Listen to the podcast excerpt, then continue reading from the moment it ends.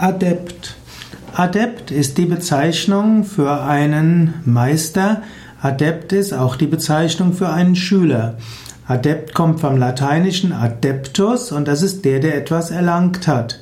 Adeptus ist also zum einen der Schüler, der in eine geheime Lehre Kunst eingeführt wurde oder auch in eine esoterische Kunst eingeweiht wurde oder eben eingeführt wurde. Adept kann also ein Schüler sein, der die erste Einweihung bekommen hat. In anderen Traditionen ist der Adept eben auch schon der Meister. Zum Beispiel in der Theosophie ist der Adept der Meister der Weisheit. Er ist ein seelisch vollkommener, jemand, der die höheren Stufen des Bewusstseins erreicht hat.